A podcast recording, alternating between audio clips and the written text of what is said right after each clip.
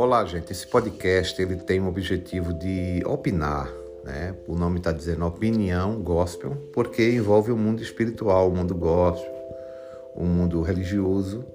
Opinia, opinar sobre alguns assuntos relacionados à Bíblia, a religiões e assuntos esclarecedores, muitas vezes que muita gente foi ensinada errado no modo de pensar do que é a religião, do que é a Bíblia, do que é Jesus e do que são muitas coisas, etc. Então, eu estou querendo dar minha opinião acerca de muitas coisas que eu venho observado, venho obtido conhecimento também na área espiritual e sobre Jesus Cristo, sobre a vida espiritual das pessoas e de como nós podemos ser melhores seres humanos.